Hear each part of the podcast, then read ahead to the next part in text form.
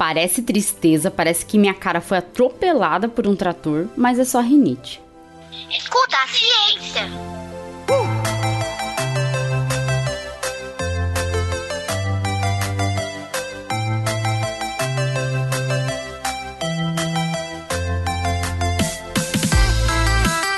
Olá, eu sou a professora Letícia Sarturi, sou mestre em imunologia e doutora em biociências e fisiopatologia. Nesse episódio, vamos falar sobre doenças e sintomas ligados às reações alérgicas, como a famosa rinite, aquela que só de falar o nome eu já tenho vontade de espirrar. Isso foi espirro ou foi tosse que a senhora fez agora? Para começar a falar de alergia, temos que entender um monte de coisa, mas calma, não desanime, que não é difícil. Você sabe o que é alérgeno? Eu sei ou não sei? Alérgeno é a substância responsável por provocar o sistema imune e gerar as reações alérgicas, causando todos aqueles efeitos indesejados que você que tem alergia já conhece muito bem. Os alérgenos são substâncias que não são nocivas ao nosso organismo e normalmente não provocam ativação das células do sistema imune. Só que nem tudo é tão perfeito assim para todo mundo e algumas pessoas acabam tendo seu sistema imune ativado por diferentes moléculas que podem estar nos alimentos, no ambiente, nos medicamentos, nas vacinas. Que merda, hein, gente? Que merda, hein, gente? Aí, quando essas moléculas ativam seu sistema imune, as células desenvolvem respostas imunes exageradas a algo que não se deveria responder. Chamamos isso de alergia ou hipersensibilidade. Calma, né? Covid não. Eu sou alérgico a gente falsa, palhaçada. A alergia é uma condição associada a fatores hereditários, genéticos, mas também a fatores ambientais. Os fatores hereditários funcionam assim: se você tem alguém na família com alergia, há uma grande chance de você desenvolver alergia também. Quando falamos de fatores ambientais, temos uma série de condições e exposições que podem levar ao desenvolvimento dessas reações de hipersensibilidade. Dentre os fatores ambientais temos a dieta, algumas infecções, a exposição a substâncias nocivas no ar, como tabaco, a poluição. Existem quatro tipos de respostas imunes de hipersensibilidade. São respostas imunes exageradas que acabam prejudicando o organismo e provocando sintomas indesejados. Mas a resposta imune alérgica está associada à reação de hipersensibilidade tipo 1. Para quem é alérgico, mesmo contato com poucas moléculas do alérgeno já é capaz de desencadear as reações de hipersensibilidade. Rinite alérgica, eczema, urticária, asma e alergia alimentar são alguns tipos de doenças alérgicas. Os sintomas de alergia podem variar de uma reação alérgica leve a grave, com risco de morte, que é o caso da anafilaxia, o choque anafilático. Mas o que será que o nosso sistema imune faz para criar tanta confusão no organismo? Vamos lá que eu vou te explicar.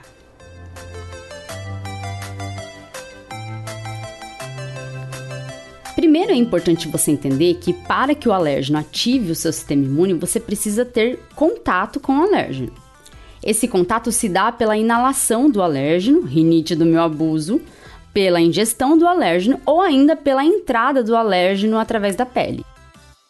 Quando uma pessoa suscetível é exposta a um alérgeno, a ativação do sistema imune leva à produção de anticorpos do tipo IgE, direcionados contra aquele alérgeno. Isso tudo é mediado por uma resposta do tipo TH2 e funciona assim: primeiro, o sistema imune é sensibilizado com o alérgeno, ou seja, as células do sistema imune vão se ativar por meio do alérgeno. A exposição a essa molécula de alérgeno tem capacidade de induzir a apresentação de antígenos pelas células dendríticas e também pode levar à ativação de células B. As células dendríticas, que com certeza você já ouviu falar por aqui, são células que apresentam pedacinhos de antígenos para as células T. É essa apresentação de antígeno em um contexto de coestimulação por moléculas presentes em ambas as células, tanto na célula dendrítica como na célula T, induz na T uma ativação e diferenciação. Essa célula T que foi ativada porque a célula dendrítica foi lá e mostrou pedacinhos do alérgeno a ela, vai se proliferar e se transformar em uma célula T direcionada para a resposta imune do tipo TH2. Essa resposta TH2 é típica de reações alérgicas. Nela temos a produção de citocinas como a IL-4, a IL-5 e a IL-13, que fazem com que a gente produza um ambiente propício para os sintomas de alergia. Escuta ciência. Além disso, a produção de anticorpos do tipo GE específicos acabam amplificando essas reações alérgicas. Isso acontece porque, ao você ter novamente um encontro com o alérgeno, a resposta imune contra aquele alérgeno já está formada, e assim você tem anticorpos e células que fazem com que a reação alérgica se desenvolva.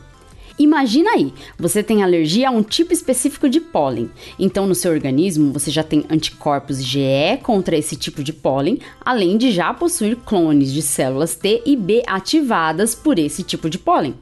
Quando você resolve fazer um passeio em um campo de tulipas com o crush, olha que coisa mais romântica, de repente começam espirros, coceiras e tudo mais que só uma alergia pode te proporcionar. Olha que bacana! Sabe por que isso ocorre? Por quê? Por quê? Porque os anticorpos que você já possui interagiram com moléculas do pólen. Assim, algumas respostas mediadas por esses anticorpos podem levar a muitos dos sintomas das reações alérgicas. Pensa assim: as moléculas de anticorpos têm duas regiões importantes de ligação. A região FAB, que se liga aos antígenos, nesse caso, as moléculas do alérgeno, o pólen, e também nos anticorpos temos uma região denominada FC, que se liga a algumas células do sistema imune. Dessa forma, os anticorpos acabam sendo meios para as ações das células. Com a ajudinha dos anticorpos, o mastócito, por exemplo, é uma célula capaz de produzir e secretar histamina. É claro que o mastócito também secreta histamina em outros contextos, mas depende também de ativação. Danos teciduais, traumas nos tecidos podem induzir essa secreção de histamina. Isso porque esses mastócitos estão residindo em tecidos como pele e mucosas. Falando nisso, você sabia que é a histamina que faz você sentir coceira, por exemplo? Pois é, e se você coça, a coceira piora porque induz a ativação de mais mastócitos que vão liberar mais histamina. Mas como resistir a uma coceirinha, né? Ai que eu tô com uma coceira, vem. Na rinite mesmo, tem horas que dá vontade de arrancar o nariz. Ou usar uma daquelas agulhas de tricô, sabe? Para poder coçar lá dentro. Credo, que delícia. Digo, que absurdo. Coça, coça, coça, coça. A histamina é uma velha conhecida de quem tem alergia. Afinal, todo mundo que tem alergia já tomou um antihistamínico alguma vez na vida. Em reações alérgicas agudas, os antihistamínicos desempenham um bom papel para reduzir os efeitos da histamina que provocam os sintomas de alergia.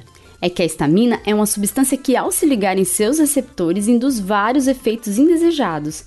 Os receptores de histamina são vários. Nas reações alérgicas, os efeitos ocorrem principalmente pela ligação aos receptores H1, que estão presentes em vários órgãos. No nariz, a histamina estimula as terminações nervosas sensoriais, provocando aquela coceira e os espirros. Aumenta também a permeabilidade vascular, causando o edema do nariz e a obstrução, e estimula também as secreções glandulares, o muco, causando a coriza, aquele nariz pingando que uma beleza.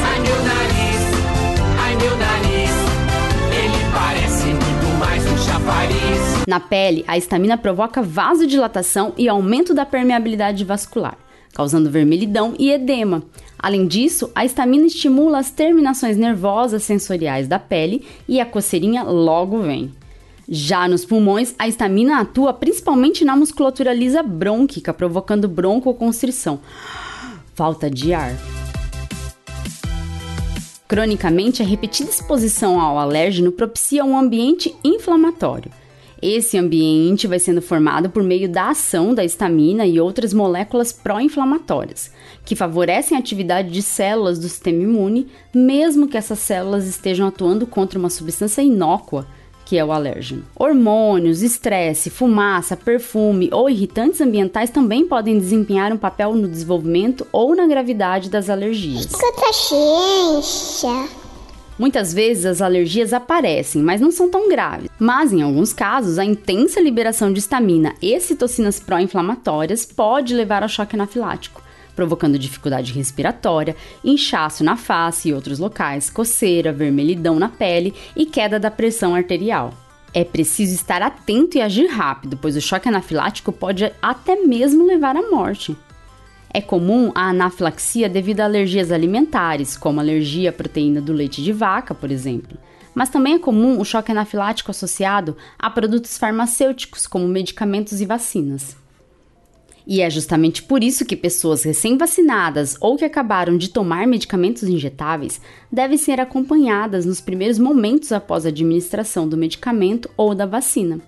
Isso porque essas reações não são tardias, elas costumam se desenvolver rapidamente após o contato com o alérgeno. Mas as alergias mais comuns mesmo são as crônicas, como as que provocam rinite, que sempre te acompanham a vida todinha. Quer alguém para a vida toda? Toma uma rinite, ela não te deixa por nada nessa vida. Amor da minha vida, daqui até.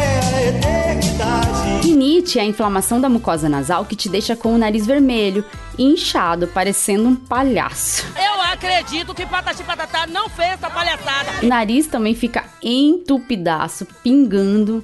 Uma vida com muita qualidade, a vida de quem tem rinite, né? Só que não. Mas veja, a rinite nem sempre é provocada por alérgenos.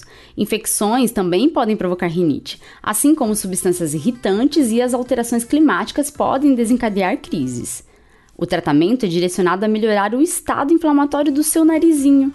Por isso, utilizamos medicamentos de uso tópico contendo anti-inflamatórios corticosteroides, os famosos corticoides.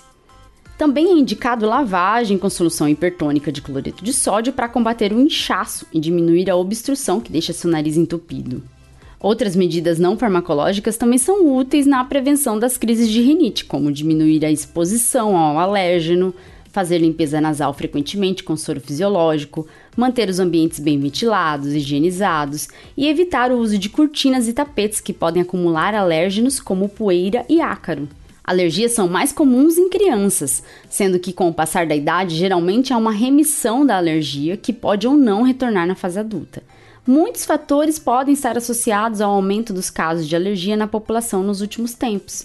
A hipótese da higiene, por exemplo, tenta associar o excesso de higiene da vida urbana a esse aumento nos casos de alergia. Já falamos de hipótese da higiene no episódio 9, confere lá. Doenças alérgicas impactam na qualidade de vida das pessoas, por isso, alguns tratamentos, como imunoterapia alérgeno específica, têm sido promissores. Esse tipo de tratamento, também conhecido como dessensibilização, é feito por meio de doses crescentes do alérgeno sendo administradas nas pessoas alérgicas. Funciona assim, ó. A pessoa alérgica tem uma exposição repetida e controlada ao alérgeno.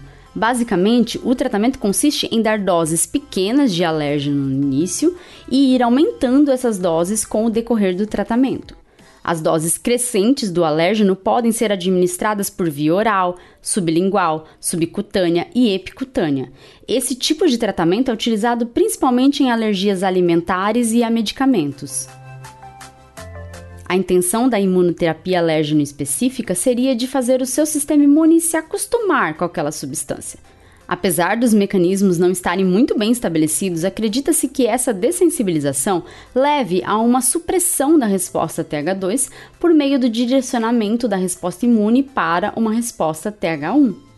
Afinal, essas duas respostas se opõem em vários elementos. A resposta TH2 alérgica também é suprimida pelo desenvolvimento de respostas de células T reguladoras. As células T reguladoras diminuem as respostas inflamatórias associadas às alergias por meio de vários mecanismos, incluindo a produção de citocinas anti-inflamatórias como IL-10 e TGF-beta. Escuta a ciência. E não é só isso. Foi observada uma redução nos níveis de anticorpos IgE alérgeno específicos e aumento nos níveis de anticorpos do tipo IgG4 alérgeno específicos. Você se lembra que os anticorpos IgE estão envolvidos na resposta imune ao alérgeno? Eles ajudam, por exemplo, na degranulação de mastócitos e liberação de histamina Pois então, com uma concentração menor de GE e maior de GG4, esses dois tipos de anticorpos passam a competir pela ligação ao antígeno, que é o alérgeno. Assim, o anticorpo IgG4, induzido pelo tratamento, funciona como um bloqueador, impedindo a ligação do alérgeno ao IgE e, consequentemente, os efeitos mediados por IgE são reduzidos. Acredita-se que por meio desses mecanismos haja uma redução na atividade das células envolvidas na alergia, como os mastócitos, basófilos e eosinófilos. A imunoterapia alérgeno específica é uma tentativa de obter cura para a alergia, para que a pessoa alérgica possa ter uma melhor qualidade de vida, especialmente para pessoas que não conseguem adaptar suas vidas para diminuir sua exposição ao alérgeno. Se você tem alergia, procure tratamento. A ciência está aí oferecendo múltiplas alternativas para você ter uma melhor qualidade de vida. Escuta, Escuta a ciência. ciência. Tchau, tchau e até o próximo episódio.